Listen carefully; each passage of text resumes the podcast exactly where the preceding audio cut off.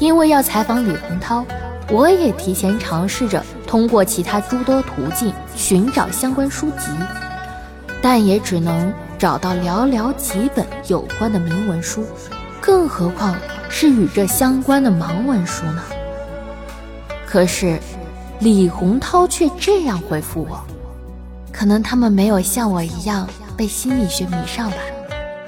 他总能满是笑意的回答着我的提问。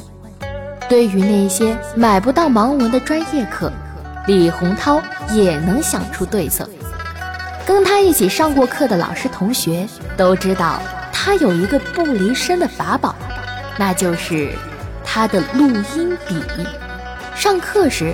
他就会把笔放在讲台上录音，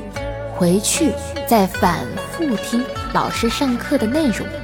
慢慢吸食、消化这堂课的养分。李洪涛有时还会请身边的同学帮忙拍下重要的 PPT，回去后，在电脑上进行一系列转化后，变成他能感知的形式，再去理解 PPT 上的内容。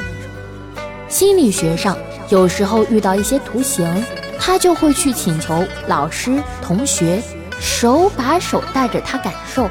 那些对他来说抽象的图形。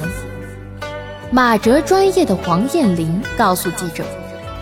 洪涛学长啊，每天早上过来西医大学上课，中午在食堂解决了午饭之后，就要立刻坐公交车返回机构工作了。